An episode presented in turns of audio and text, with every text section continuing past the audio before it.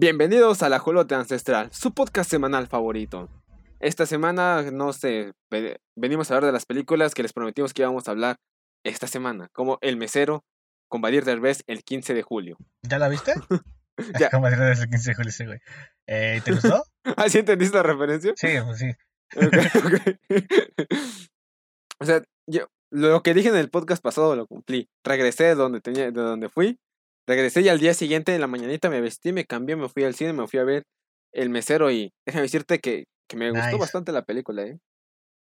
Es muy buena, pero si quieres de eso hablamos más. Eso te iba a decir, hablamos porque- porque más adelante en la parte. sí. Sí, sí, sí. ¿Tú? por favor. ¿Al- ¿Algo que quieras comentar? ¿Algo interesante que haya pasado esta semana? Eh, eh, ¿De videojuegos? No, De lo que quieras.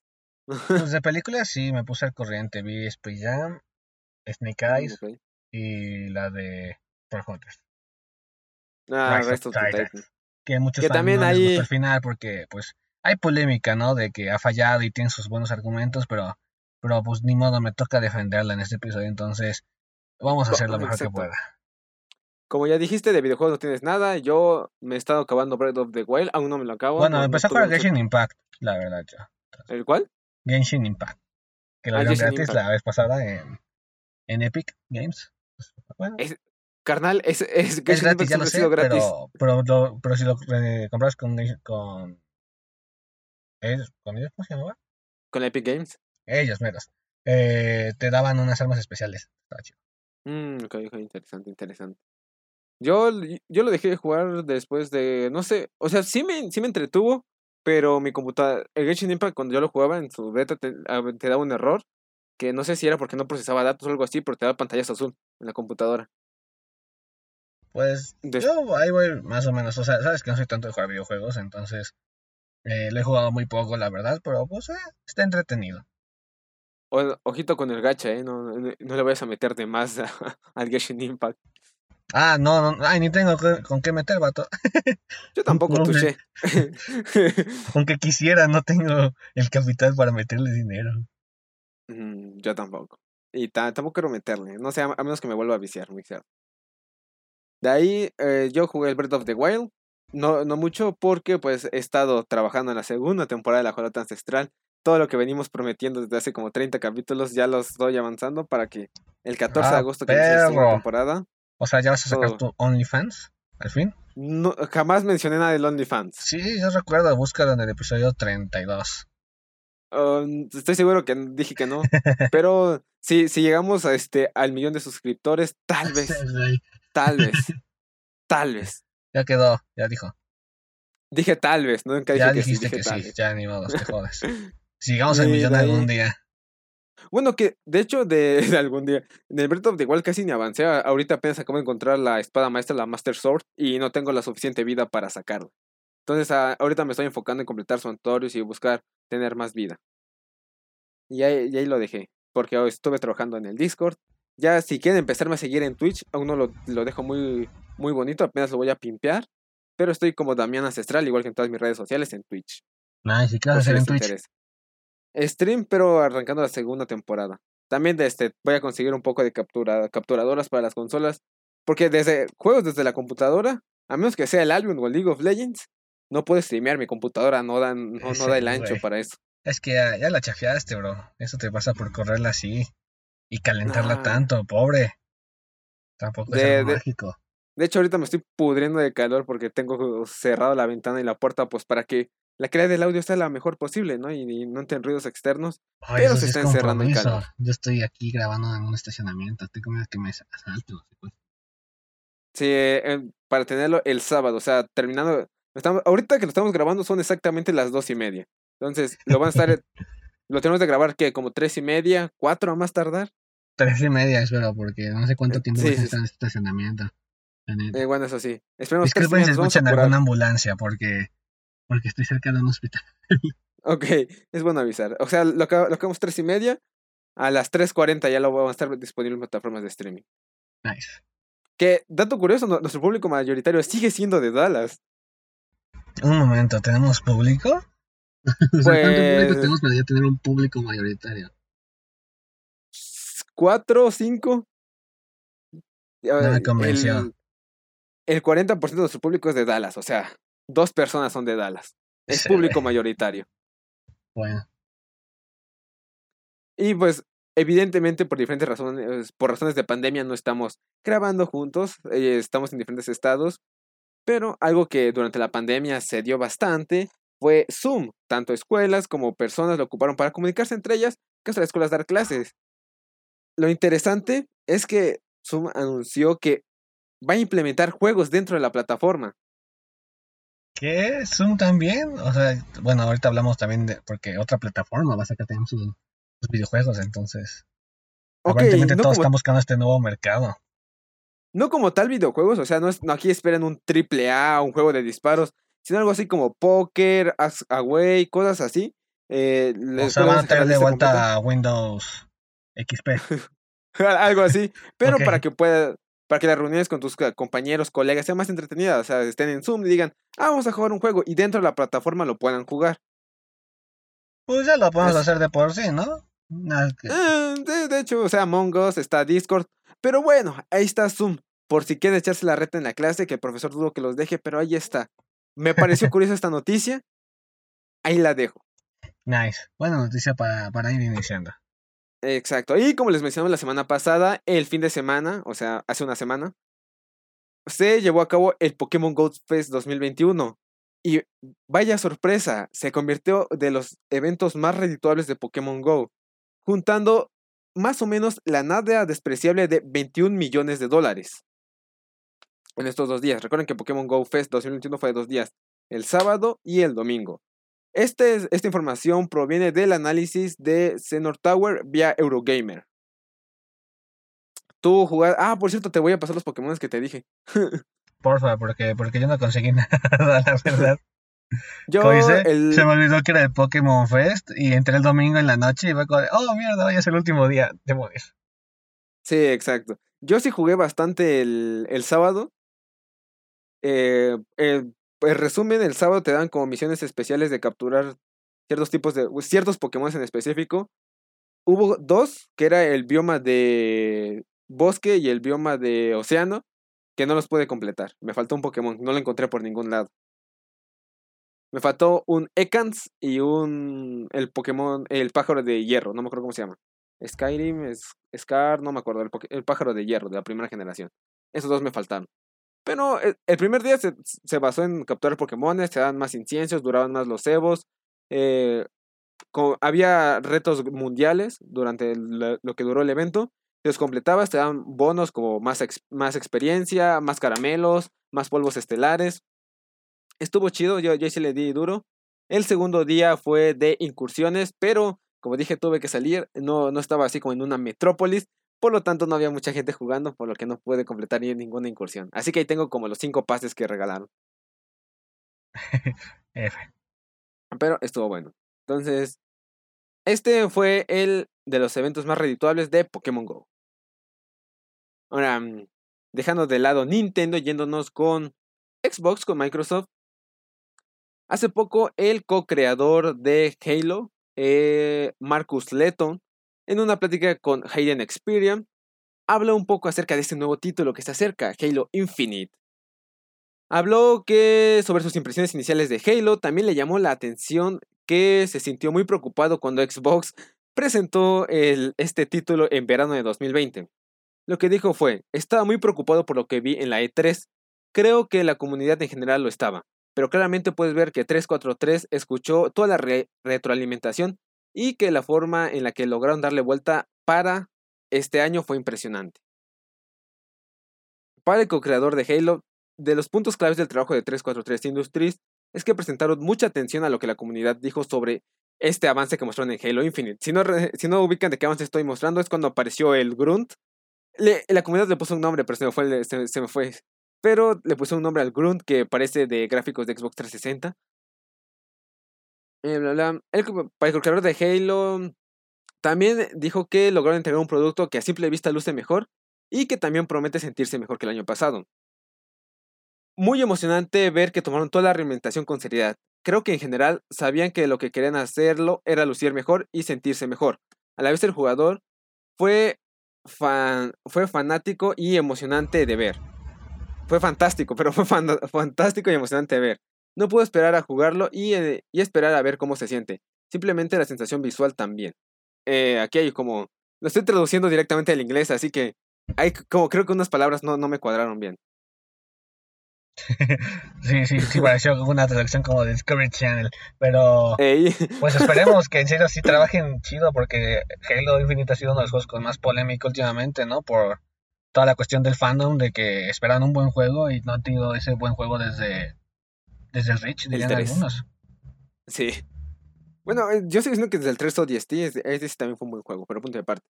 Eh, también otras cosas que importantes que mencionó fue que él como artista y director creativo, viendo el juego en general, está realmente impresionado con la dirección que están tomando las cosas y la forma en la que están volviendo algunos de los diseños originales.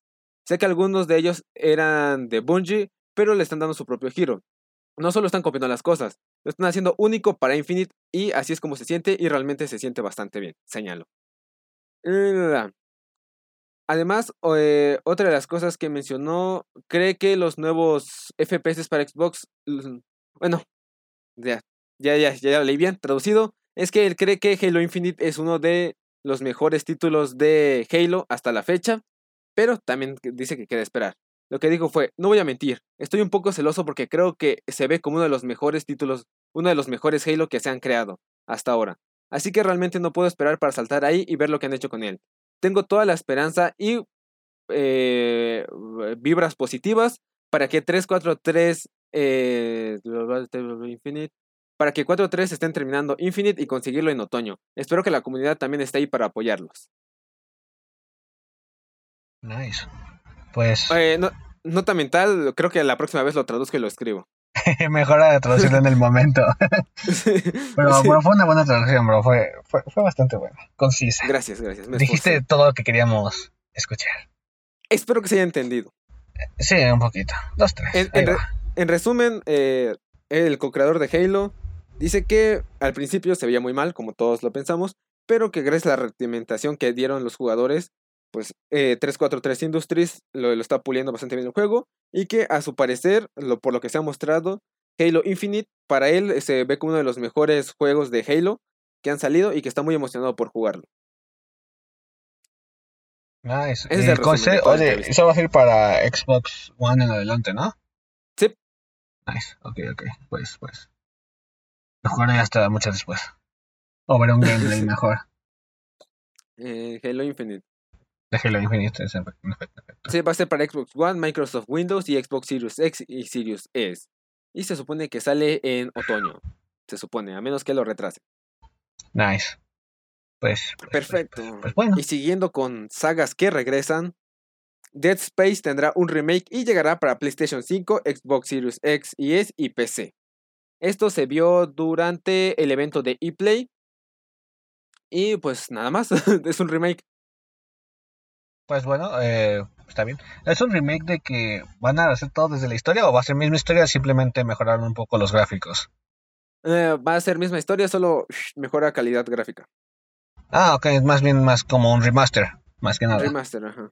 Ah, nice. Es que ahí no entiendo muy bien. Aún no comprendo muy bien la diferencia entre remake y remaster porque hay remakes que solo que solo son remaster, pero lo, titulan remake. Así que ahí, ahí todavía estoy tratando de comprender cuál es la diferencia entre remake y remaster. Porque si se ve que un remake es cuando reinventan todo. no, todo, pero gran parte. Y remaster es solo cuando hay una mejora gráfica. Ya, sí, porque, bueno, yo por el lado de, de las películas, o sea, un remake es cuando lo haces todo desde si quieres cambiar eh, a un personaje su personalidad, género, o cambiar un poco la historia que algunos sucesos han sucedido de otra forma. Es un remake y un remaster simplemente es cuando mejoran la calidad de la imagen o cosas así. Es como, ah, ah pues, ¿quién sabe? este, no, ya, ya, ya. Eh, lo que pasa es que es un remake porque eh, se va como a tomar todo, o sea, la historia se va a quedar igual, pero creo que se va a hacer a partir de un nuevo motor gráfico, todo lo que es la jugabilidad, que estará a cargo de Motive Studios, conocidos por desarrollar Star Wars Battlefront 2 y Star Wars Squadrons. Mm, no son los mejores títulos cuando salieron, pero punto y aparte. No, no son los mejores títulos en cuanto a gráficas. El Squadrons, que prometía bastante, no tiene las mejores gráficas. Eh, la verdad. Pero bueno. La neta, pero pues veremos. Y también en el comunicado, EA aclara que este remake elevará el nivel de horror e inmersión a alturas sin precedentes para que la franquicia, eh, para, que, la, para que la franquicia a través de impresionantes imágenes y audio y controles impulsados por el motor de juego Frostable. Así que, o sea, es la historia que ya conocemos, pero en un nuevo motor gráfico. Ah, ok, ok, ok. Entonces Pues creo que suena- por eso se suena bien, considera ¿no? remake. Ujú, Sí, suena- que bien. sí. Dead Space solo jugué un poco del primero, me sé más o menos la historia y también es un juego de, de terror, horror, que sí, también me llama mucho la atención. Así que voy a esperarme al remaster. Y bueno, ya tener PlayStation 5 o Xbox Series X. Me acabo de acordar que no sale para la generación pasada. F, pues, o esperarte en unos 10 años a que salgan la Play 7 y baje de precio la Play 5, te lo compras y ya lo juegas. Eso o que mo- empecemos a monetizar esta cosa. Creo que es más probable que te esperes 10 años. Que empecemos a monetizar aquí. Por ahí vamos, ¿eh? El Facebook está creciendo, se está formando una muy buena comunidad. Algo así. Ya para la, para la segunda temporada, co- eh, como dirían este por ahí, de primer segundo semestre, vamos a llegar con todo. Sí, duro, duro. Ah, sí, sí, vamos, vamos a iniciar todo bien. Discord, Twitch, Facebook va a tener igual remodelaciones de lo que vamos a subir y, así. Instagram ta- también ya ahí, ya estoy viendo que ¿Qué? ¿Tenemos Instagram? Sí, cierto. Sí, la Instagram. jolota ancestral, también mi Y Instagram. también Es que TikTok, en- ¿verdad? Pero pues, tenemos muchas también cosas.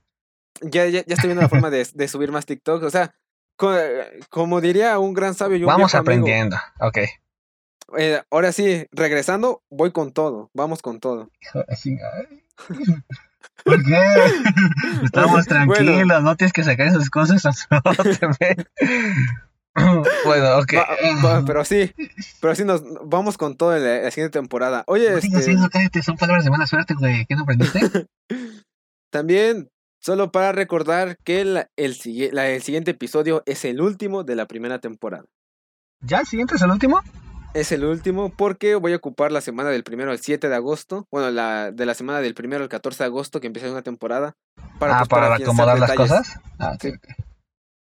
Ah, Entonces, eso ya te estás apurando, entonces porque eso te queda una semana para remodelar todo. me, me quedan como dos, ¿cierto? Ya no chinga. Te quedaba dos meses, hace dos meses que estábamos Ah, planeando esto. Cuando empezamos a proyectar todo. Eh, así salen mejor las cosas, con presión. Dos horas antes Pues- del examen. Leer todo Ah, el sí. semestre.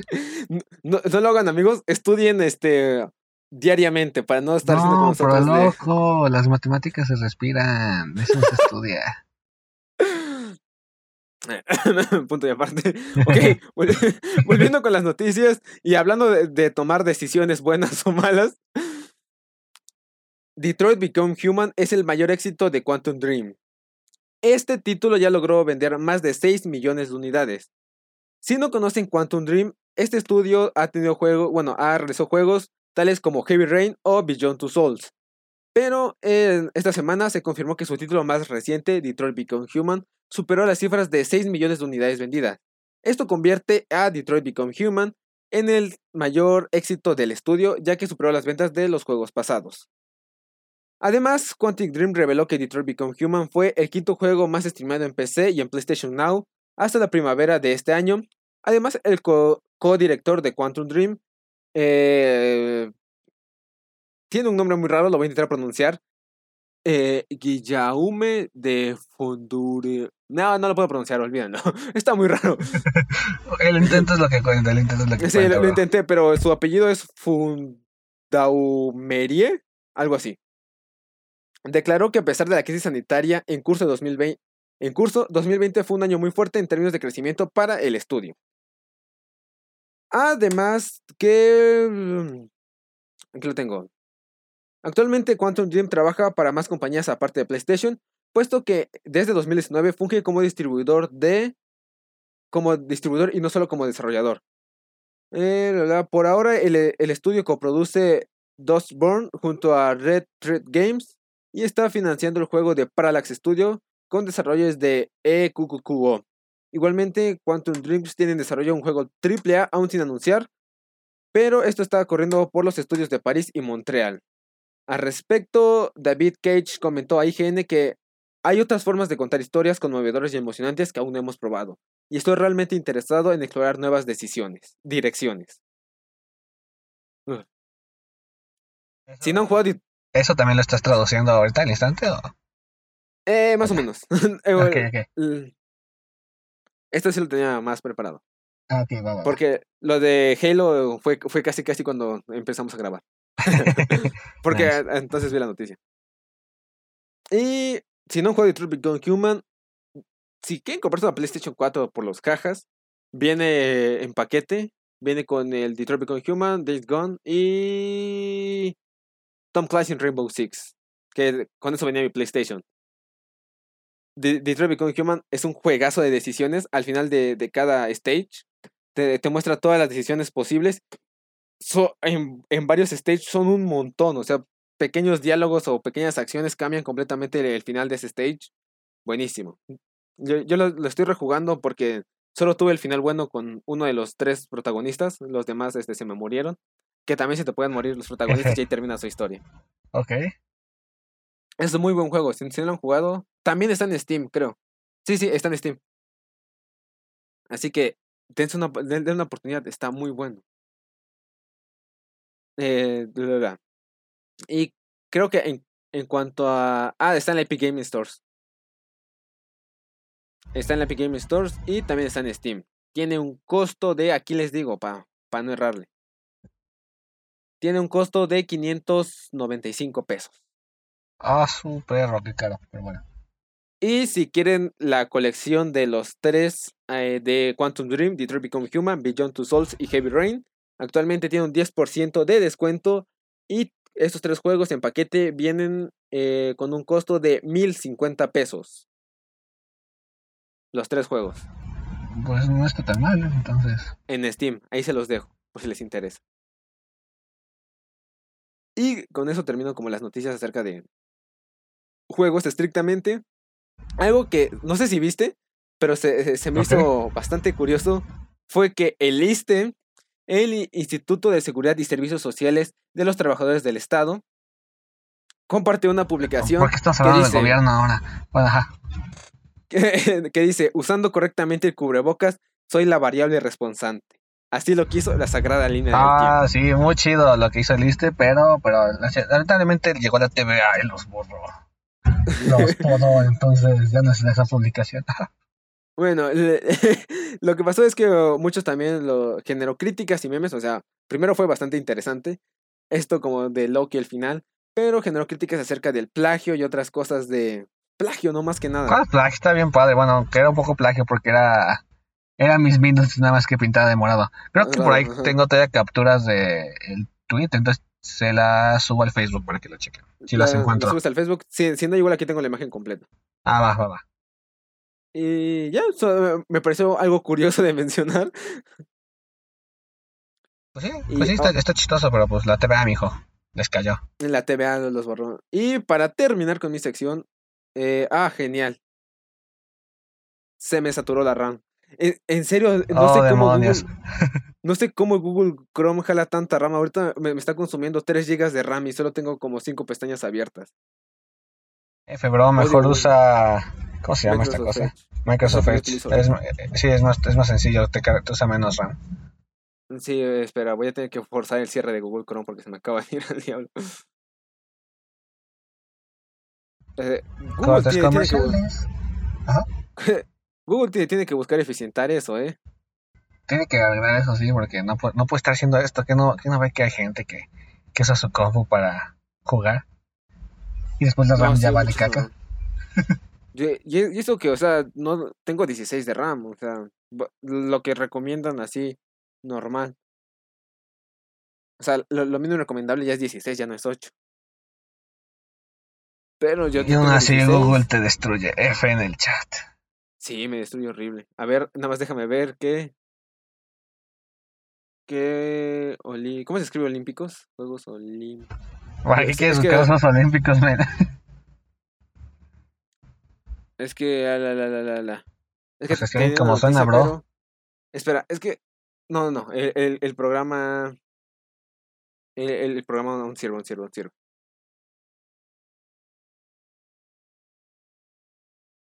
Ah, Ok, bueno, eh, la última noticia es que, como saben, empezaron los Juegos Olímpicos de Tokio 2020, 2020, después de todos los retrasos que hubo por la crisis sanitaria.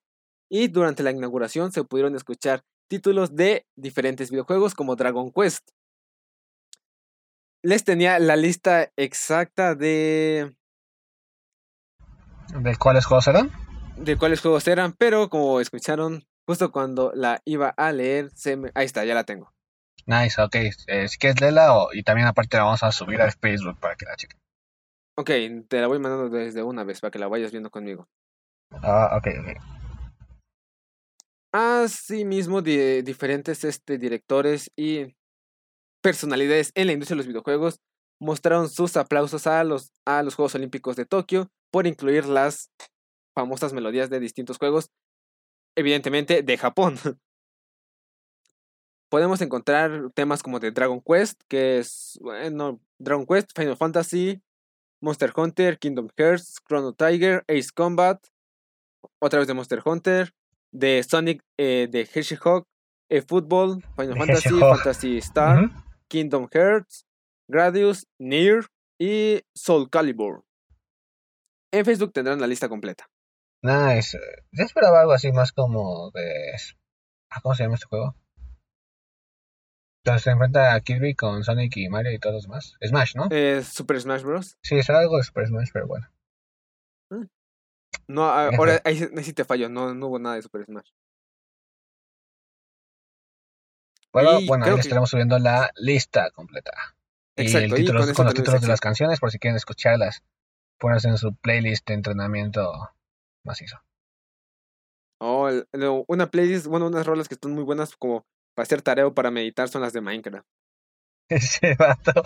Sí, Yo ahí lo son muy tranquilas. Sí, sí, sí. Las de Minecraft, güey. Pues sí, las de Minecraft. Pues, son súper Minecraft para hacer su tarea. Ok, está bien. Así, vámonos con tu sección. Ah, sí, sí. ¿con qué... Oye, ¿qué has visto? Entonces, ¿qué has visto? Dime, cuéntame. ¿Con, qué película empezamos? ¿Con el mesero? Sí, empezamos con el mesero, algo tranquilo, algo relajado, algo, algo más comédico, que no hay que analizarla ah, tanto. Por cierto, hablando de Genshin Impact y PlayStation, si inicia sesión con eh, Genshin Impact con tu PlayStation, por el mes de... por otoño, va a estar llegando Halo a Genshin Impact, junto con un arco. Nice. Perfecto. Ahora, el, en cuenta. Ajá. El, el mesero. Pues, este pequeño resumen, eh, Badir, eh, en su personaje de Rodrigo, es un mesero de un restaurante de lujo donde se sientan diferentes personalidades con bastante dinero. Su sueño es tener un negocio y por fin poder sentarse o tener bastante dinero, por así decirlo. No, no sé cómo explicarlo, porque es que al principio... Mira, yo, te, lo explico, yo, tengo la forma de explicarlo. Ok.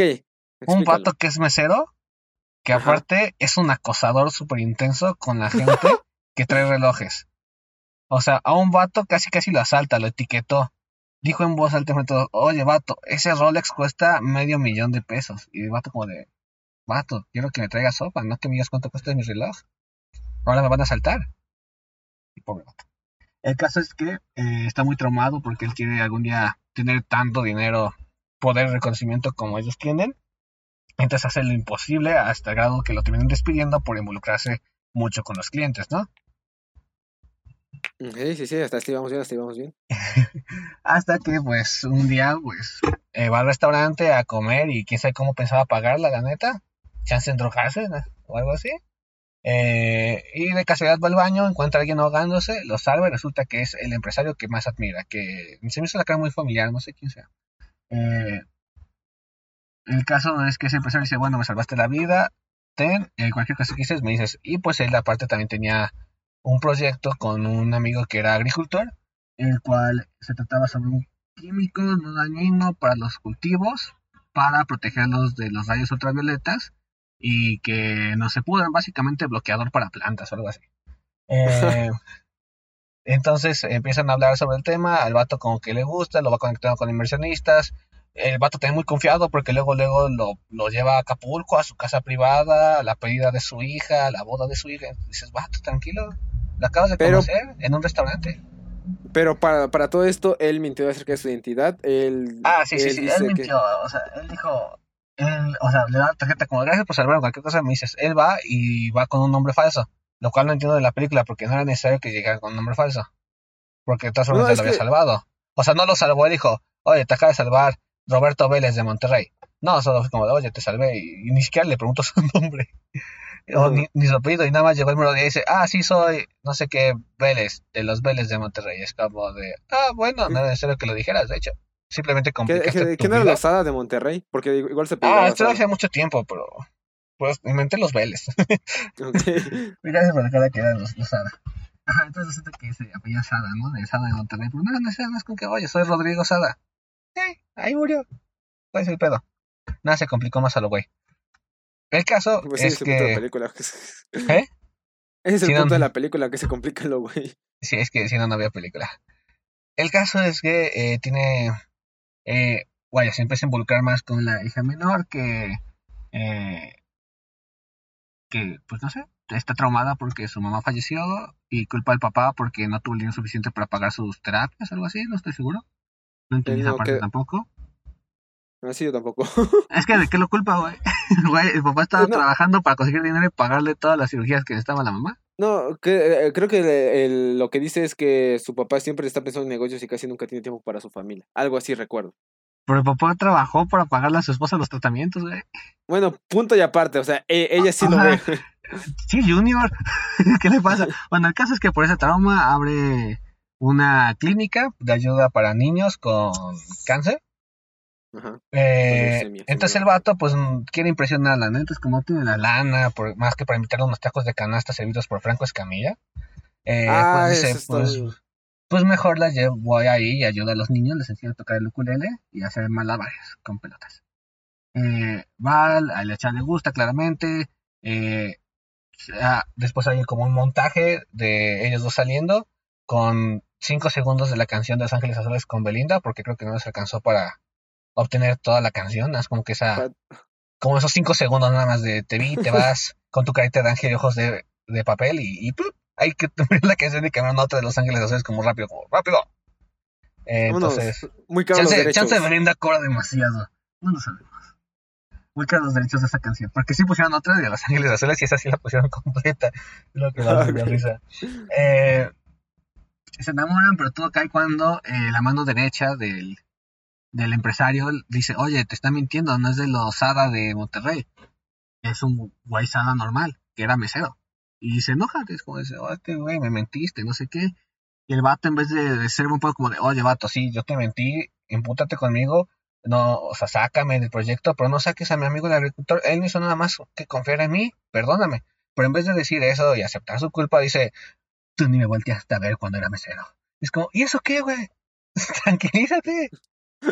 O sea, el vato entonces se, justifica y ya va con el agricultor el agricultor, oye, vato, ¿qué te pasa? Tengo familia. Mis trabajadores tienen familia. Tienen que comer nuestras familias.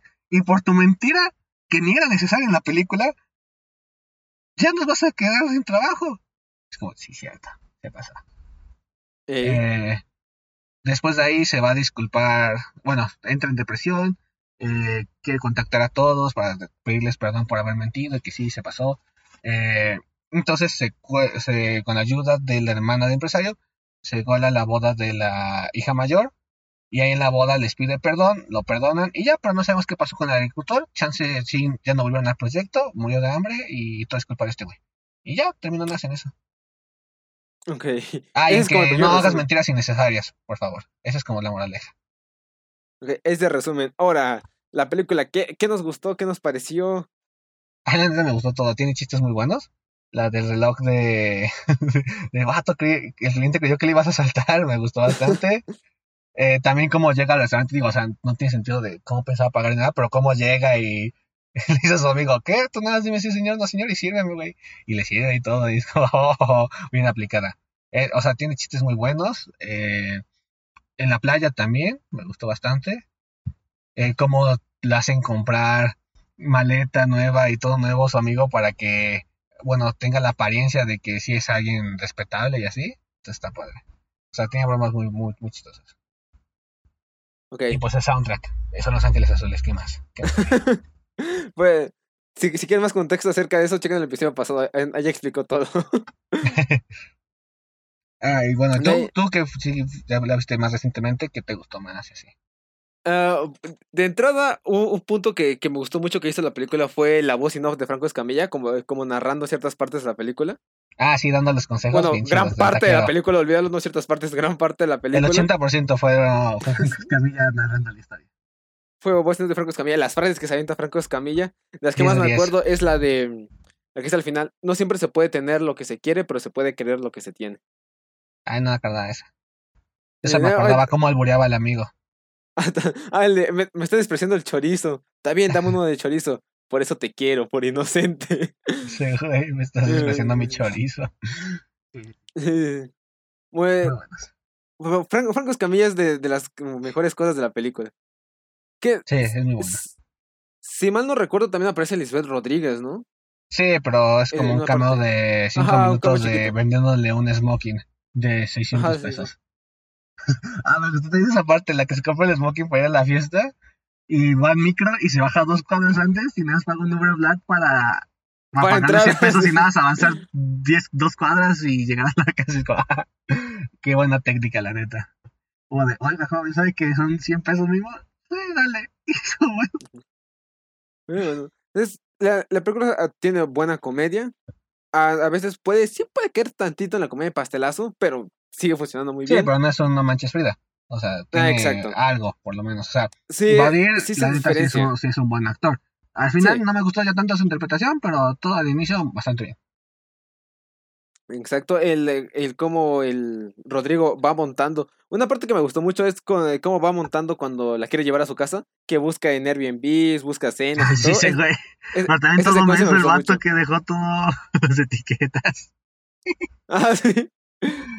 Pero sí, así es, chavos, no Ah, mientan, no conviene. No, no, este, no, no mientan, no mientan. Y si, la- y si van a mentir, háganlo bien y justificadamente.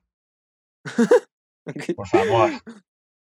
Y de ahí, ah, la, la hermana del empresario fue muy divertido. Está bien chistoso, sí. Que se quería ligar al Sada de Monterrey. Ah, sí, al, al Rodrigo. Si, si no lo han visto, den la oportunidad. Sigue siendo una comedia romántica, pero, pero sí, sí tiene algo que, que la diferencia de No Manches Frida y Sí, o sea, es palomera, pero sí te deja algo al final. Sale Franco Escamilla, como ya dijimos. Eh, buenos chistes. Y bueno, bueno en general. Sí, bueno, den, den una oportunidad, este, apoyamos el cine mexicano. Si no lo apoyamos, vamos a seguir consumiendo la misma basura siempre. Que hablando de consumir el cine mexicano, la fui a ver en Cinépolis y Cinépolis eh, cumple con todas las medidas de seguridad. Sí, güey, Recuerden que es no nos van a patrocinar, vato. Nos No, escuchan, no, no. A, a- a lo que iba. Este Es que comerciales. Ya, ya es costumbre, güey, es costumbre. ok, ajá, Eh, bueno, güey, continúa con tu speech. Ajá. que presentaron trailers de dos películas mexicanas que se me hizo muy interesante. La primera, creo que se llama Ni tuyo ni mía, Ok, que es de que una pareja de, una señora pues, de la alta sociedad y un que está con su esposo. Está luego la otra pareja que es como más, ¿cómo decirlo? Eh, básicamente que es que no, sé, no sé cómo describirlos para que entiendan. Vaya, vaya em, viven del arte.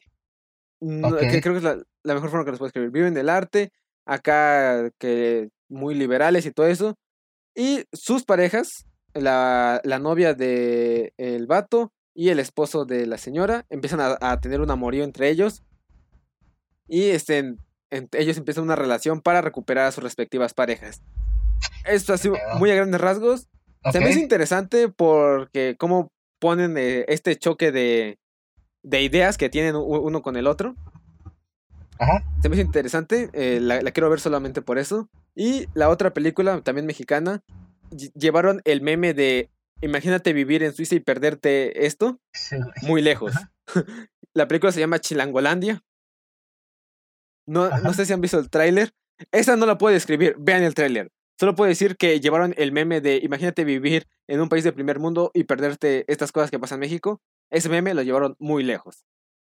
No, pues escucharon, trailer. entonces, watchen el tráiler, vean las películas, aparece mexicano. La neta no me acuerdo de esos trailers, creo que no pasaron cuando fui. Pero pues ahí venlos, yo los voy a ver y chance los suba al Face ahí recomendándolos.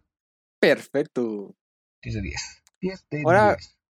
La siguiente estreno de Netflix Si no han escuchado otros podcasts donde dijimos que No, no, no, Hunter es- deja, tranquilo. Primero vamos con No, Space todavía- Jam. Es que Space Jam eh, lo pasamos rápido, no es como. Ah, ok, ok. No, no- no la he visto No tampoco como me para- mucho la atención. No, nada más es como un resumen rápido. Eh, Ok, échalo. lo voy a decir como lo dijo el director de, de, de Space Jam 1. Eh, LeBron James no es Michael Jordan. Ahí está. Eh, no, no es cierto. Eh, bueno, LeBron, Space Jam es lo mismo que la primera, o sea, no podemos esperar algo diferente. Tienen razón al decir que los deportistas no se llevan con el cine. Eh, LeBron James no actúa bastante bien, pero, o sea, igual que Michael Jordan, que no era muy carismático en la pantalla así, tal vez en la vida real sí. Eh, pero eh, aquí lo que salva mucho LeBron es que usan mucho el estilo de animación 2D, gran parte de la película, entonces todas las reacciones y cómo habla y así, eh, las, expresiones físicas son más fáciles porque alguien los dibujó, entonces se ve como actuando bien, pero realmente es su voz nada más. Ya cuando regresan al juego en, eh, bueno, en la vida real supuestamente que igual a los Box One y les cambian el textura y todo, eh, sí, otra vez regresa como este LeBron que se ve que le cuesta un poco expresarse ante la cámara y así, a demostrar como los sentimientos que debería expresar, pero l- hace regular, igual la historia que la primera no tiene mucho sentido, eh, solo es una historia, un pretexto cualquiera para hacer que los Looney Tunes jueguen básquetbol nuevamente. Y de ahí fuera es un festival de referencias, lamentablemente no es un festival de referencias bueno como pudo haber sido eh, la gran aventura de Lego, que veíamos interactuar más estas otras franquicias. Aquí nada se menciona como de, oh, debemos interactuar a Gigante de Hierro con Superman, pero no llega más de la mención, como en Lego que veíamos a Gandalf pelear contra Dumbledore y cosas así. Entonces, ahí le faltó yo creo que un poquito más, pero de fuera, ah, palomera. Ok. Es ya, es, es todo el resumen de. Ahí está. No, no la he visto, tampoco me llama mucho la atención. Más que por la nostalgia, pero si tengo que ir una vez al cine, entre G.I. Joe y. Bueno, Snake Ah, Eyes sí, y. Space Jams. Creo que me llama la atención este G.I. Snake Joe. Eyes. Snake Eyes. Origins. Sí, si quieres hablamos con Snake Eyes, porque también es un paso no, rápido. pe- espérate, la, no, la porque quiero no la has ver, la visto, quiero entonces nada más te voy a recomendar. La recomiendo la quiero ver. porque lo último que vimos de G.I. Joe fue una completa basura. Aunque salga La Roca, La Roca no lo salvó. Eh, estuvo muy mala, arruinaron lo que fue la primera película, que para mí, o sea, yo tenía 10 años cuando vi la primera película y 12, 12 13 años cuando vi la segunda y sí fue como de, ¿qué? ¿Qué acaban de hacer?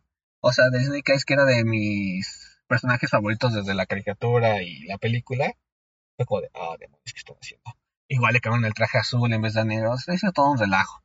El caso es que, eh, pues sí, los fans se quejaron mucho, se arruinó bastante, pero creo que con esta, eh, con este remake, eh, sí lo van a, o sea, sí van a volver a hacer que tanto nuevas generaciones como viejas generaciones se vuelvan a interesar por G.I. Joe en general. Y ya cuando veas ya hablamos más a fondo de la sí. Perfecto, la siguiente semana. Ahora sí, no- no- nos vamos con Rise of the Titans o todavía no. Ah, sí, ya, ya, ahora sí ya fueron todas las Ok, películas que... perfecto. Como iba diciendo, este, en episodios anteriores ya dijimos que Troll Hunters se nos hace, bueno, Tales of Arcadia se nos hace de las mejores series de animación de Netflix, producida por DreamWorks y dirigida por Guillermo del Toro, inspirada en el libro de su homónimo Troll Hunters, de- escrito por Guillermo del Toro y Daniel Kraus. ¿Qué hubo, eh? Ah, perro, No, yo, eh, yo no investigué tanto, yo nada más me eché un maratón. Le, le- le investigué tantito. Ay, bueno, gracias. Ok, con ajá. la película Troll Hunters Rise of the Titans o El despertar de los titanes en español es la culminación de estas tres series que son seis Esta temporadas en total Ajá. esta trilogía que hubo debate hay, hay debate que tienen sus puntos de vista tienen sus argumentos tienen cierta razón pero eh, ¿quieres resumirla así a muy grandes rasgos? Sí, lo resumimos a muy grandes rasgos si quieres. Ok. Eh, todo comienza con nuestro presentando a nuestro protagonista, Jim Lake Jr., eh, un joven que, bueno, eh, solo vive solo con su mamá, la cual es médico y pues trabaja obviamente de guardias, entonces la ve eh, muy rara vez porque llega su mamá y se duerme en las mañanas y se va a trabajar en las noches mientras él, él está en la escuela, entonces no se ven poco, pero pues hay mucho cariño entre ellos dos. Eh, Jim le ayuda con los quehaceres del hogar, haciendo el desayuno, comida, lavando la casa, eh, pues de ahí en fuera él hace sus actividades de, de joven, ¿no? Sale con su mejor amigo TV o Tobias Domsowski y eh, van a la escuela y, y ya, ¿no? Un día eh, el cazatroles Kanjigar, el cual era un troll, perece a manos de, ¿cómo se llamaba el malo? Bular. De Bular. Y como se dice, eh, eh, entonces el amuleto queda ahí suelto, eh, Jim encuentra el amuleto y de ahí se desata todas como sus aventuras, ¿no? todo el viaje del héroe, básicamente eso trata la primera temporada de Jim entrenando, aprendiendo a usar la armadura, el medallón, las espadas, todo lo que conlleva la armadura, al mismo tiempo de que se enfrenta a, una carrera contra el tiempo y contra Bullard por abrir el, un puente llamado el Puente Muerte Enfrente, que es donde tienen guardados, encerrados a todos los troles oscuros eh, gobernados por Gonmar, que es papá de Buller, ¿no? Sí. Ahí se resumía casi toda la primera temporada, ¿no? este, paréntesis, dato curioso, de, de, de Legend of Zelda Breath of the Wild tiene ciertas cosas este, dobladas al español y gran parte del elenco de Troll Hunters se encarga de dar de voces. Está, está Alondra, se me fue su apellido, que es la que interpreta a Clara. Ajá. Está el que interpreta a Jim. Está el que interpreta a Bullard. Y había otro, pero no me acuerdo. Ah, nice. Bueno, qué gran dato curioso. Ey, ahora sí es. Ah, ya, eso se resume la primera temporada. La segunda temporada ya vemos a Jim ya con mejor conocimiento de la, armadura, pero pues ahora se le presenta un nuevo reto, ya que también tiene que activar la armadura oscura, la cual le va a dar la armadura eclipse, la cual le va a dar suficiente poder para lograr enfrentar cara a cara a, a Godmar que logra escapar. Eh, y, pero para eso tiene que igual conseguir unas piedras especiales que tiene cada tribu de trolls para poder como desactivar esta activar esta modificación de, de su armadura.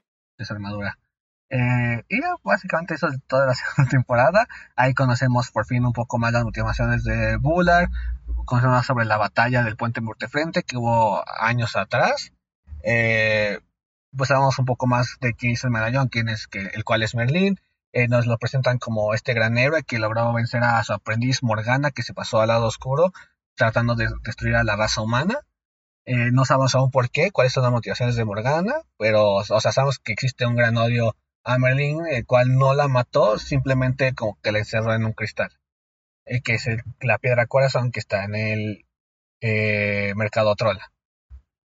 Está muy, muy a grandes rasgos. Sí, ya muy a grandes rasgos, porque. Ah, bueno, y por cierto, es Jim, su interés romántico, que la cual es clara, también se da cuenta que tiene poderes mágicos de la sombra. Una cosa así.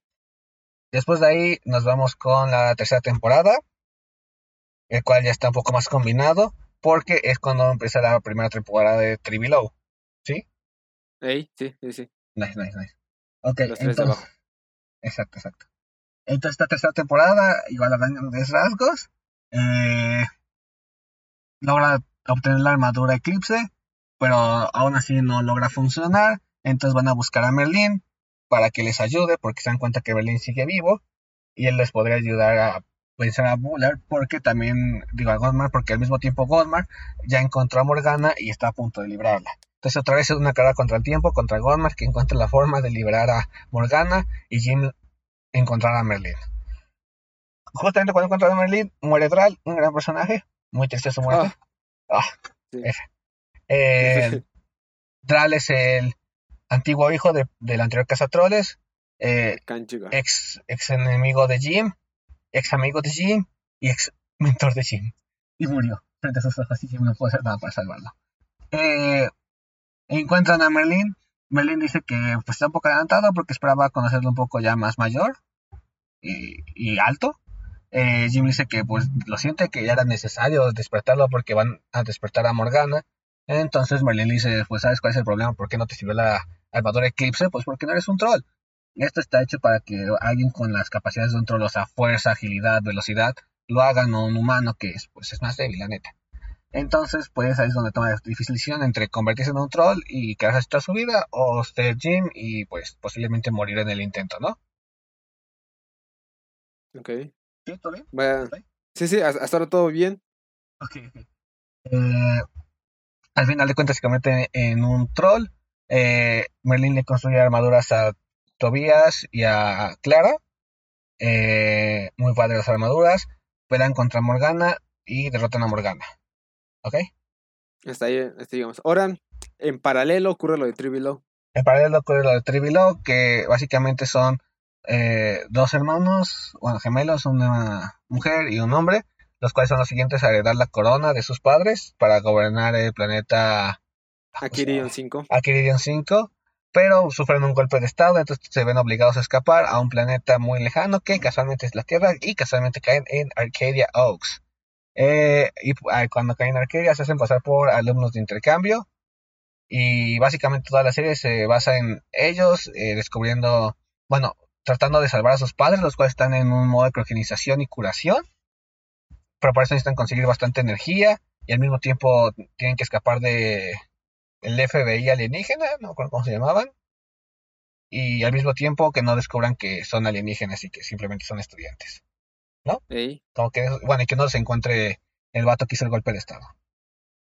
Como que hasta Esa es la temporada 3 de Troll Hunters y la primera temporada de Trivial Law son en paralelo. O sea, van ocurriendo al mismo tiempo. En efecto. Eh, y pues en esos episodios se conocen y se hacen amigos. De hecho, eh, los de Trivial Law les ayudan a encerrar un rayo el cual les ayuda a Merlin a crear las armaduras.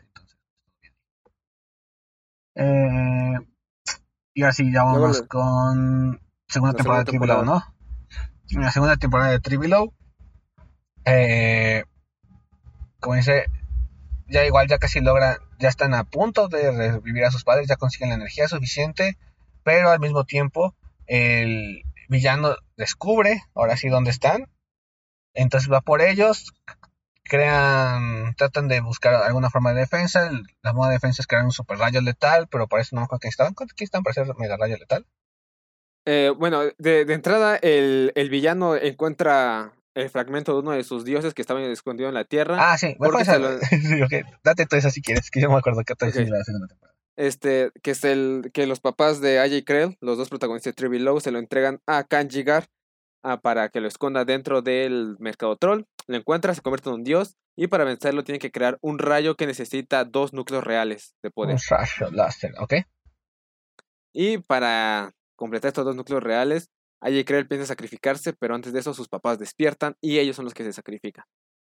Uf, con, con una de las mejores frases de, de la serie, que dicen que el hecho de que ellos estuvieran dispuestos a sacrificarse por ese planeta es sinónimo de que están listos para ser, para ser reyes. Nice.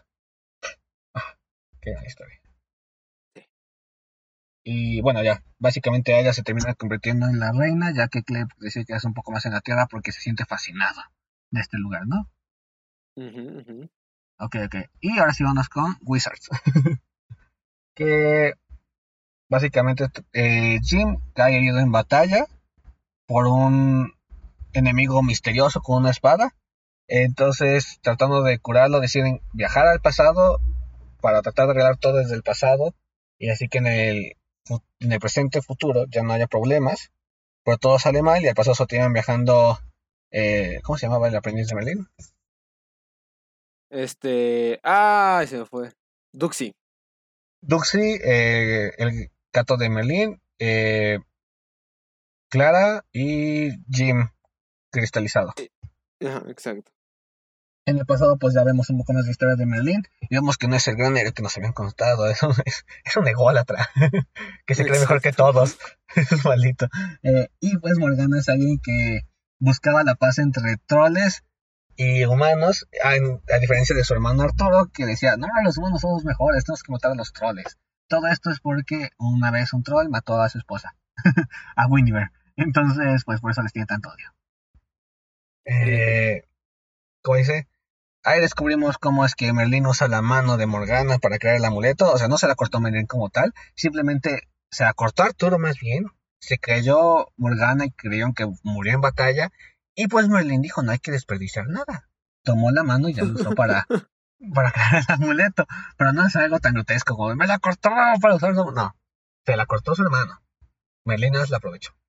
Eh, se da por muerta, pero es cuando conocemos a la Orden Arcana, que son tres magos que crearon el universo, que son elementales, como está la de fuego, que parece un diseño azteca, está la de plantas, que es un fauno, y está la de el frío, bueno, el hielo, que pues no le encontré como que alguna forma parecida, pero pues, está, esa persona. Pues, está con pieles de animales y ya. Eh, El caso es que ellos reviven a Morgana, le dan más poder, una mano nueva y a Agnar Rock, eh, bueno, su ayudante que sigue en el futuro. Para. Y bueno, Morgana se hace mala, ahora odia completamente a los humanos. Entonces quiere destruir a Arturo y es cuando se iba a librar la gran batalla en el puente muerte enfrente, donde Merlín y Morgana se enfrentaban, mientras los troles buenos se enfrentaban contra los troles malos. Y pues ya. Eh, sucede la batalla, muere Leónidas de una forma muy triste. Eh, Arturo resulta que también es una gran persona, también es, un, es un loco desquiciado, que, es malo. Eh, y no me acuerdo cómo se desarrolló esa batalla. El caso es que cambiaron mucho el pasado. ¿Cómo, más o menos como lo cambiaron, bro. Eh, porque, bueno, el Arturo iba, iba a morir por unas cosas que, que ocurren, bueno, que causan los, los que viajaron en el tiempo. Y intentaron arreglar toda la línea del tiempo, al final sí lo logran, con Morgana siendo derrotada y Arturo muriendo en batalla, en muerte enfrente. Y ya, pues, o, sea, sí estaban cambiando algo, pero al, final sí lo logran arreglar. Ah, ok, va. Entonces regresan al presente. Eh, no, logran, eh, no logran salvar al Jim. Eh, Jim se convierte en una bestia por el daño que le hicieron. Y lo termina siendo controlado por la Orden Arcana y el villano misterioso que lo dañó, que después se revela que fue eh, Arturo, que realmente estaba muerto, que la, la Orden Arcana también lo revivió y como que lo empezó a controlar y con Excalibur y se hizo su campeón más poderoso. Después Morgana revive, pero ahora siendo buena y los ayuda a detenerlos y al final Morgana se termina sacrificando para matar a la, bueno, derrotar entre comillas a la Orden Arcana o algo así. Y y Arturo también termina pereciendo. Jim termina perdiendo el amuleto. Eh, se desconvierte en, en troll, vuelve a ser humano. Y todo resulta que no sirve para nada porque pues la, orden arcana sigue viva. Y, ahí terminó.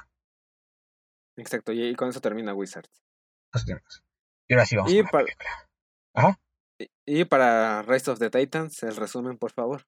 Sí, Ahora sí, la película Rise of the Titans.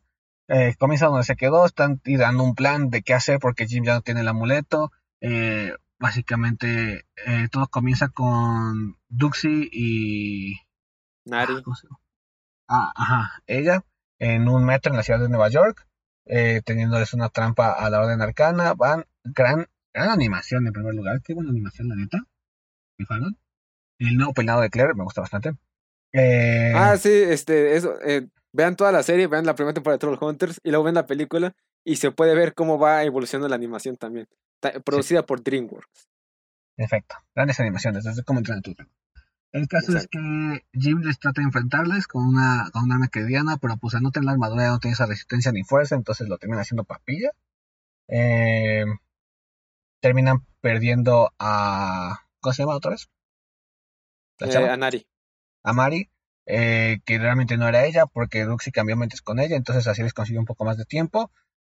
Eh, eh, a Mari en el cuerpo de Duxi les dice que tienen que, que el cazadores tienen que hacer la novena configuración y encontrar la cronósfera porque hará lo correcto. Entonces se dividen en cinco equipos.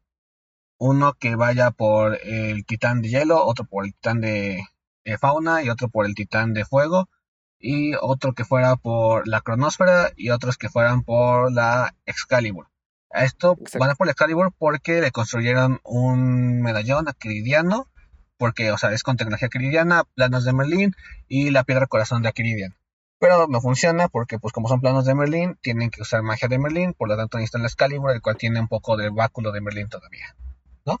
Exacto. Sí, sí, sí, perfecto. Ok, nice. entonces se divide así. Eh, aquí algo que sí no me gustó mucho es que a Tobias lo ponen diciendo como de que él solo es el amigo de apoyo y que ven sus pros y contras cuando no es cierto, ha hecho bastantes cosas. no es el amigo de apoyo nada más, o sea, tiene, tiene su mazo de guerra. Pues eh, de hecho, Tobias fue el que venció a Angorrot. Sí, entonces pues no me, o sea, no me hizo tanto sentido eso, pero eh, lo tiran mucha llamada a Tobias. Eh, Tobias se va con Jim y Aya a buscar el, al titán de hielo. Eh, Duxie con Arg y la novia de, Ah, ¿cómo se, bueno, del que se murió. ¿Cómo se llama la rosa? La cambiante. Este, ah, esta, la señorita Nomura. Ah, Nomura. Eh, se van por el titán de Fauna. Eh, después el Stuart, eh, Steve y eh, Pepper Jack. Que Pepper Jack Oh, pedo? Pepper Jack. se puso mamadísimo. Está mamadísimo, es guapísimo el hijo de. Eh, como dice, eh, se van por la Excalibur. Y los demás se van por la de fuego. Que son el hermano Daya. Y. Y ya. Porque iban a tener Ah, un sí, arma sí. secreta, ¿no?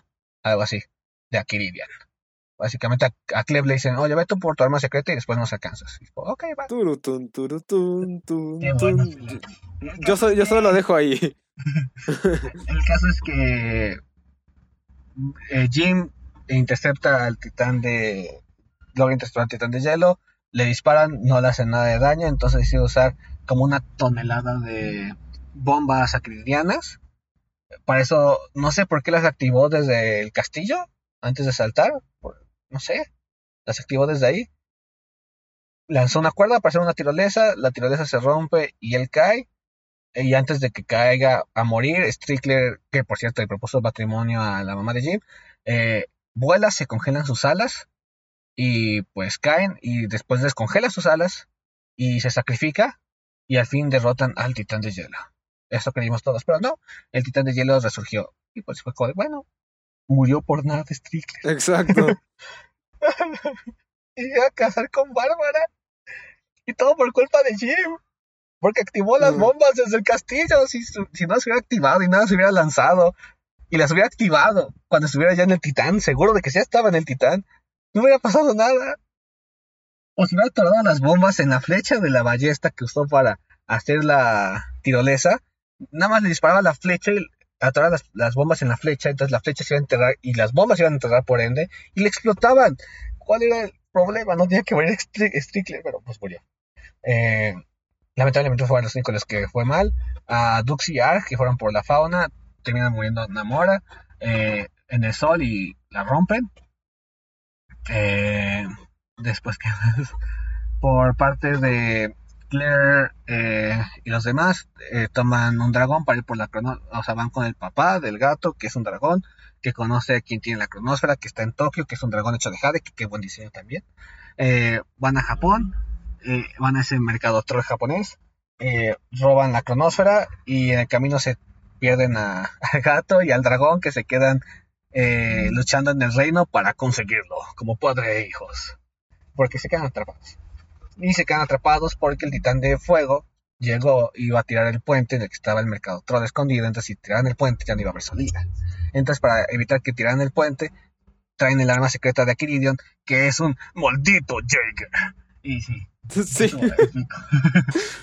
que por cierto, eh, referencia, el, el bueno, el, el Jaeger lo hizo, lo diseñó eh, Eli.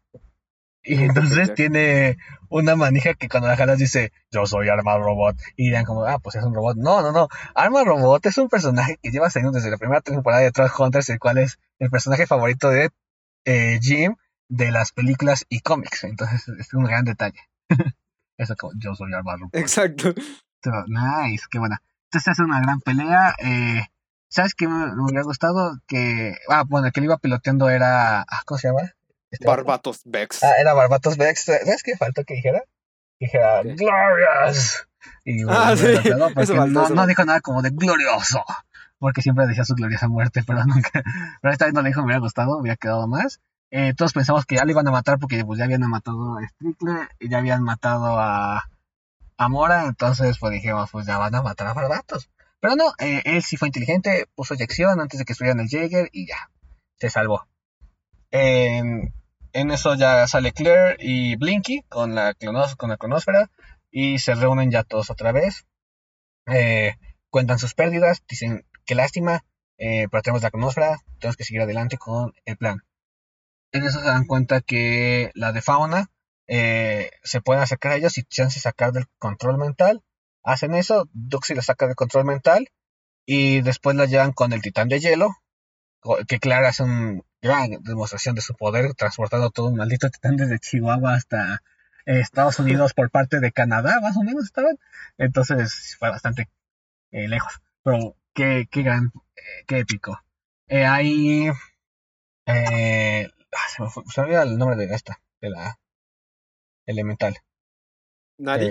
Nari, ajá. Entonces Jim le pide a Nari que antes de que se enfrente al, al titán de hielo le explique qué quería decir y ella nada más le dice como de que el tiempo se revela de otro modo, como una flor, eh, solo el cazador sabrá, todo ocurrirá diferente y que todo ocurrirá diferente y que si está destinado a ser, será. Algo así le dijo, que para que eso es la conozca. Entonces, pues Jim dice, ¿qué carajo? No ayudas, deja de hablarlo en, en fábulas. Yo sentí algo textual y me hace esto y es esto y es esto, pero no. Se lo deja así, se va a enfrentar al de hielo. Qué épica pelea, algo tan gracioso muy raro. Esas cosas pueden correr. ¿Por qué no corrieron desde el inicio? O sea, van caminando bien lentas, como, ¿qué te gusta? 10 kilómetros por hora. Pero cuando van a pelear, corren durísimo esas cosas. Ya, hay una épica pelea. Eh, el de hielo le termina enterrando al titán de fauna, así como que su pico de hielo y lo va congelando y Nari se va congelando, pero Nari antes de morir hace como un mazo de tierra y se lo entierra en el pecho tiene al titán de hielo y hace que el mago de hielo empieza, empiezan a hacerle plantas desde dentro y hace que explote con plantas. Está muy sangriento ese pedo. eh, y ya, ahí mueren los dos titanes, ya solo queda el de fuego y dijeron, eh, bueno, ganamos porque tenían que los tres titanes para que el mundo se repoblara. Pero, ah, creo que sí, Blinky siempre la reina. dice, eh, había una página pegada por Mo en la cual decía que si solo un titán, convenientemente, lograba llegar, pues el mundo se resurgiría a base de ese elemento y pues solo quedaba el de lava, entonces iba a ser un mundo completamente inhabitable si llegaba el titán de lava. Entonces ahí es cuando los héroes tienen ahora más prisa. Lo bueno es que consiguen la Excalibur, entonces ya solo queda descubrir qué significa novena configuración y qué va a ser la conósfera. Eh, van a Arcadia porque para que no les tome mucho tiempo esto resolverlo y si les toma mucho tiempo logren interceptar a tiempo al titán de lava. Eh, ahí Jim trata otra vez de levantar la Excalibur, no lo logra y se da cuenta que, bueno, en lo que se da cuenta por qué no lo logra, eh, Steve está embarazado, eh, moraleja, eh, no le den siete besos a su novia porque el séptimo es embarazo y no se embaraza, ya te embarazas tú. Eh, de tres a siete hijos. Entonces, lo cual te hace pensar, eh, y Cleb tenían un hermano que murió. Bueno, el caso no importa. Eh, cierto, cierto. Entonces, el eh, caso es que él ya va a entrar a la labor de parto, Steve entra a la labor de parto y pues Eli se los lleva y pues ahí están los matengendros porque eran muy poco poderosos para esta misión. Eh, así lo se hicieron. la magia del guion se hizo de ellos muy fácil. Eh, se van para que tengan hijos, van a salir del trasero. Entonces, pues va a estar doloroso.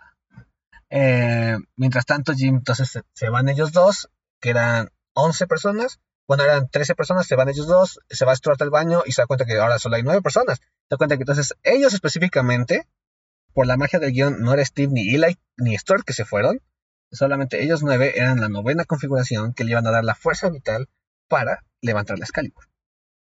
Eh, levanta la Excalibur y le quita la gema que estaba expuesta. Ahora, si estaba en la gema, la gema está expuesta, no está entrada en la piedra, pudo haberla quitado siempre, ¿no?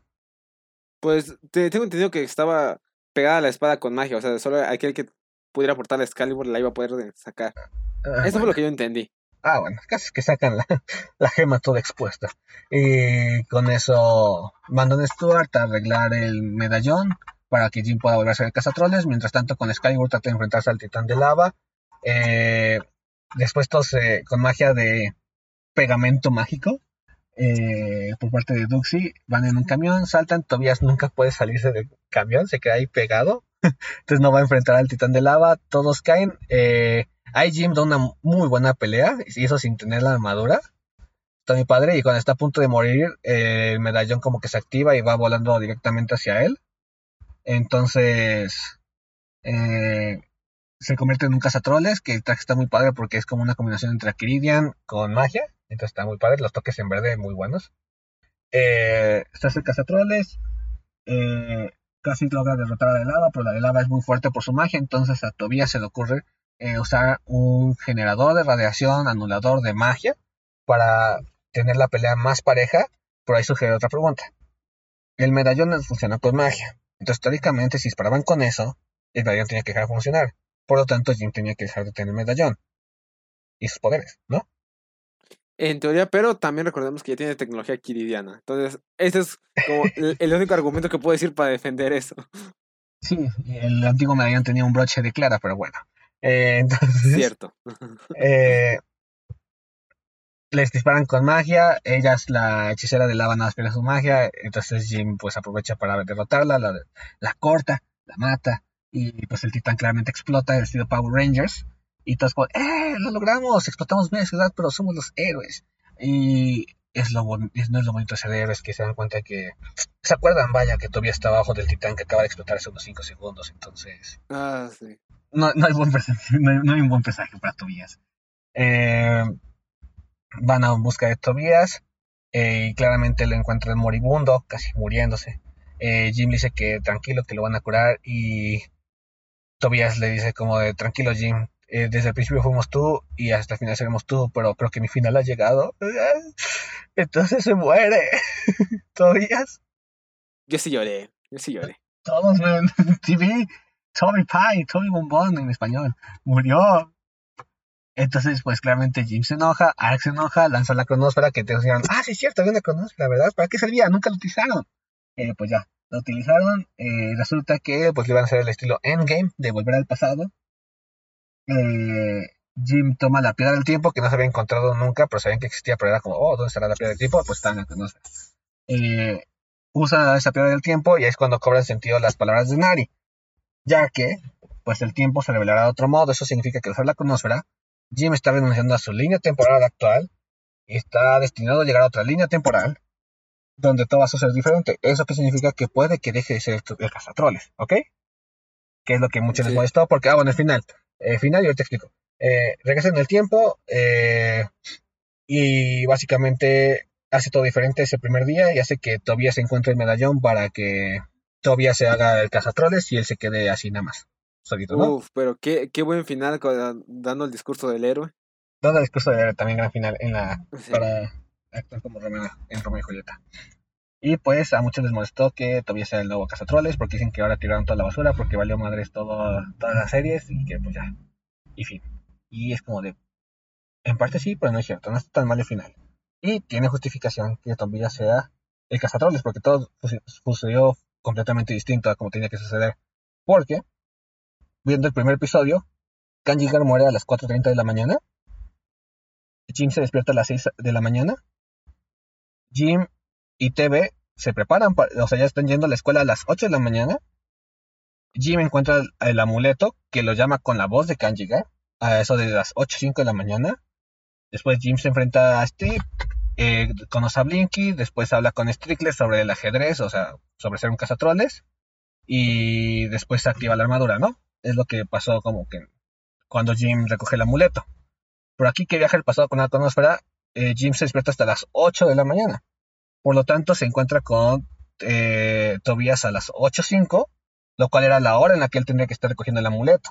Entonces ahí está cambiándose todo.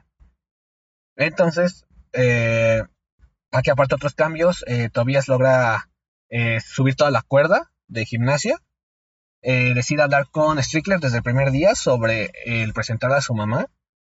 Y pues eh, Jim no se enfrenta a Steve, entonces por lo tanto Steve nunca va a sentir la, la obsesión de, de seguirlo a, a, Jim, no se va a traumar con él.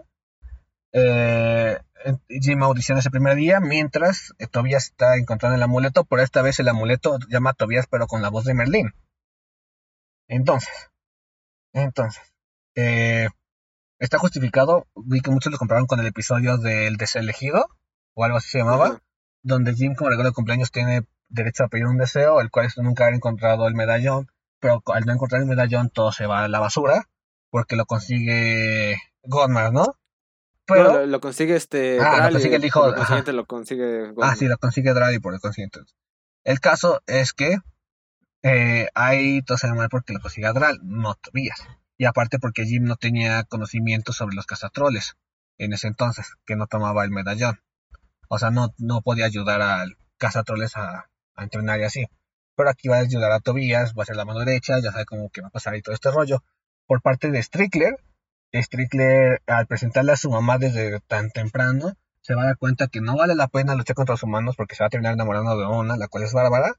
Eh, Steve eh, hace si sigue siendo un bully, pero al ver que suceden cosas raras, en Arcadia, pues consecuentemente va a terminar juntándose otra vez con Pepper Jack y cuando lleguen los de tres de abajo, que a ellos no les afecta nada lo que está pasando en este momento en la Tierra, porque a fin de cuentas va a dar su golpe de estado, van a terminar llegando a la Tierra y va a conocer a Aya, entonces van a tener, eh, van a hacerse novios, Steve y Aya.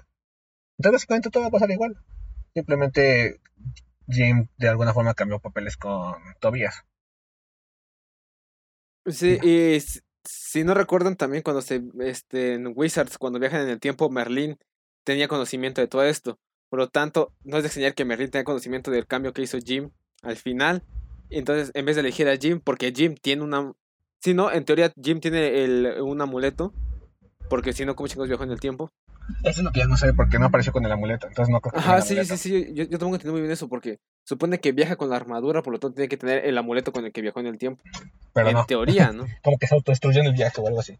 Ajá, entonces hay, entiendo, entiendo por qué se quejan, entiendo que, que no se haya gustado. No me pareció mal final, o sea, se me hizo un final bastante interesante. Muchos dicen que Flashpoint, o sea, sí, pero no, porque dicen que no, que no tiene sentido haber visto todas las temporadas. Y, o sea, sí, pero no, porque se crea un bucle del tiempo donde es lo mismo pero diferente. Entonces, entiendo no, que no les pueden ser diferentes y pueden tener la orden arcana desde antes. y no tendrían necesidad de volver en el tiempo. Y eh, así Jim podría. Porque cuando se va, les promete que va a salvar a todos. O sea, Jim tiene un conocimiento de todo esto, pues lo va a usar claramente. No se va a quedar callado y ver qué hace todavía, sino va a decirles, oigan, hagan esto.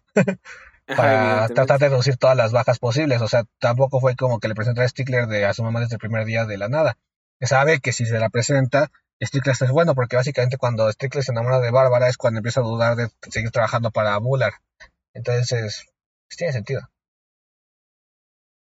Sí, o sea, muchos no, no les gustó el final. A mí no, no me pareció. O sea, no, pues no puedo decir que fue el mejor final, pero tampoco me pareció mal. O sea, está interesante cómo lo plantean. Bastante bien. No, bastante bien. Y aparte Jim ya podrá ir al baile con Clara. Exacto. Por cierto, ¿tres noticias o...? Sí, traigo noticias, pero es que la dejamos para la próxima porque ya está bien largo este Ya llevamos una hora y diecisiete. Ah, este... Que, miren. Ok, siguiendo Control Hunters. Rest of the Titans. Puntos que me gustaron mucho. Uno, que, que muestran a Jim como alguien frágil, dudando de que si él de verdad merece ser un héroe.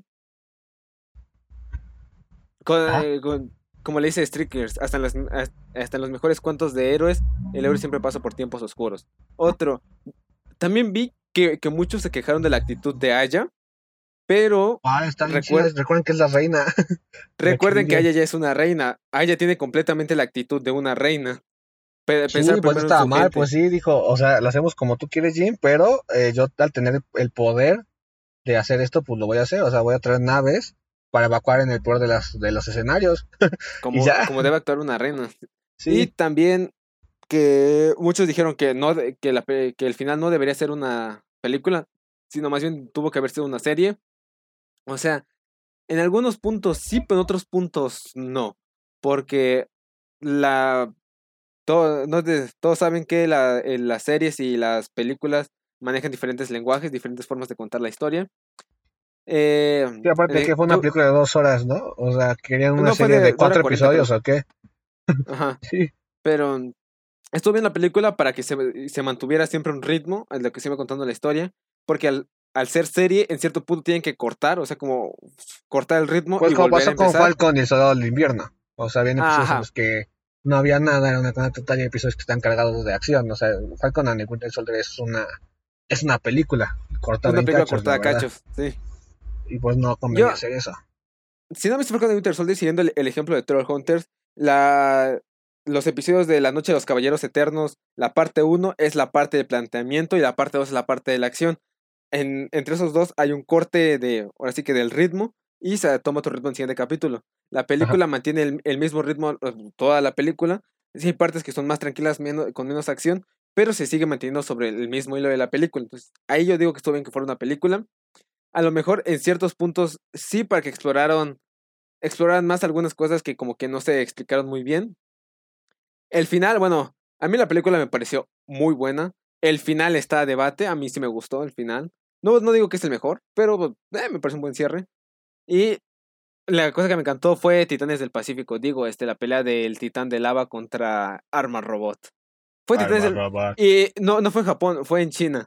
Cuando llegó a Japón, no, sí fue en Japón porque estaba en Tokio. No, fue, fue, en China, apuestas. Fue en China porque es el eh, es más referencia a Titanes del Pacífico porque la pelea de Gypsy Danger contra apuesto, los dos fue titanes. En Men, sé que fue en Tokio, apuesto lo que quieras. La vi, la vi tres veces para entender el final. apuesto lo que quieras que, que fue en Japón, eh, que fue en China. Ah, fue en Japón, pero como quieras. Fue, fue en China. Fue en Japón. Fue en Japón. Ok, perfecto. La, la, siguiente semana le, les traemos la respuesta a esta apuesta.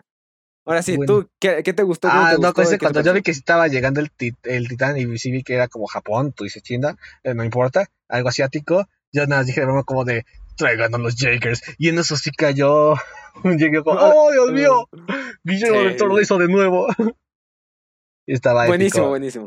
Yo dije, ya nada falta que saque unas katana, unas cuchillas dobles. Y, oh, bueno, lo, lo, que sí, lo que sí sacó fue el cañón de plasma. El cañón de plasma y el hombro granadas que tenía el Jaeger del papá y el hijo. Ah, sí, en, en que en Titanes del Pacífico como que saca el pecho y lanza misiles y aquí Ajá. hizo más o menos lo mismo, pero sacó de los hombros. Sí, sí, sí. Pero básicamente sí, sí, era sí. casi igual. Está bien chido. 10 de 10. Buenísimo. ¿Algo que quieras agregar? Porque ya nos fuimos bien largo con dos películas. Ah, nada, que muy buena animación. Eh, chequenla. Si no la han visto, pues primero ven la serie y después ya ven la película. Y, y nada. Pues ya. Y, y díganos qué les pareció. Perfecto. Ahora sí, ya despedimos. Sí, eh, pues síganos en las redes sociales. Estamos como El Ajolote Ancestral en Facebook y en Instagram. A mí me encuentran como Damián Ancestral en, eh, ya en Twitch. También en Twitter y en Instagram. La frase de la semana. Y pues recuerden, eh, haz lo que sea bueno para ti o no serás bueno para nadie. Ah, perfecto. Igual estaba pensando en eso. Sin nada más que agregar, nos escuchamos la semana que viene. Adiós.